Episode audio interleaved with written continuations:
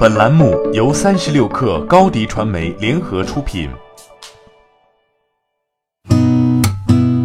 八点一刻，听互联网圈的新鲜事儿。今天是二零一九年三月二十一号，星期四。您好，我是金盛。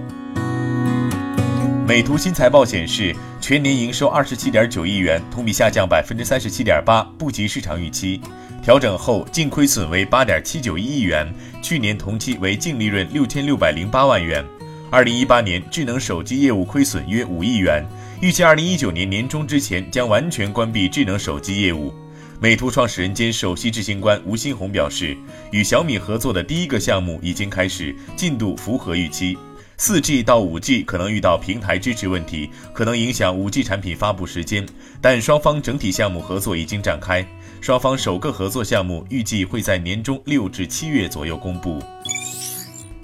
TEF 二零一九快应用开发者大会昨天落幕，在会上，快应用联盟公布了联盟一年的成绩：覆盖十亿设备，月活两亿，打开快应用二十亿次，留存一亿个桌面图标，其中有百分之三十五的流量来自桌面留存的图标。天津滨海人民法院昨天就腾讯公司与多闪 App 关于多闪未经腾讯授权非法获得微信用户头像昵称一事作出裁定，抖音和多闪共享微信用户信息的行为违规。对此，抖音官方表示，抖音对于裁定结果不满，并且坚定认为用户的昵称和头像属于用户，而多闪的每一步都获得了用户授权。企查查数据显示，近日沈阳东软医疗系统有限公司发生一系列工商变更，新增股东中包括百度在线网络技术北京有限公司，百度认缴出资额超过两千二百万元。信息显示，沈阳东软医疗系统有限公司经营范围也新增了车载医疗设备、汽车销售等业务。东软医疗成立于一九九八年，注册资本二十二点三五亿元，法定代表人为东软集团董事长刘基仁。据外媒报道，小米向印度市场正式推出小米支付服务。小米支付平台的建立以印度统一付款接口为基础，与印度国家支付公司和印度工业信贷投资银行合作，并支持一百二十多家银行。小米支付服务为小米用户或银行账户提供即时面对面转账，允许从其他自带小米应用程序中即时付款，同时也可支付天然气、水电等账单。小米表示，为保证用户数据安全，小米支付数据仅存储在印度服务器上。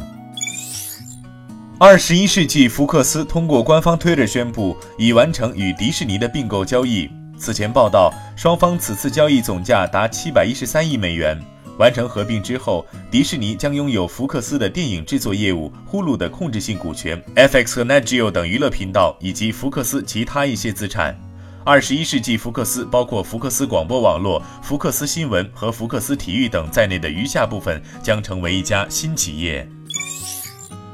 德国政府近日正式启动 5G 频谱拍卖，多家欧洲电信运营商参与竞标。德国总理默克尔当天重申，不会将特定企业排除在德国 5G 网络建设之外。按规定，到2022年底时，中标公司需要为德国98%的家庭提供 5G 网络服务。2024年底时，5G 服务覆盖主要公路和铁路路段。八点一刻，今日言论。在小米2018业绩发布会上，雷军被问到与董明珠的五年十亿赌局的结果时，雷军说他还没有看到格力的正式财报。当被问及有没有跟董明珠联络时，他说董明珠跟他有联络。OPPO 副总裁沈义人说，手机里有些东西是参数看不出来的，外观不是冰冷的长宽高数据和渲染图，而是实际的质感与握感。充电不是所谓的瓦数，看的是发热充电的时长和能否亮屏快充；拍照不是像素和模组型号，看的是实拍效果。好，今天咱们就先聊到这儿。责编：彦东，我是金盛，八点一刻，咱们明天见。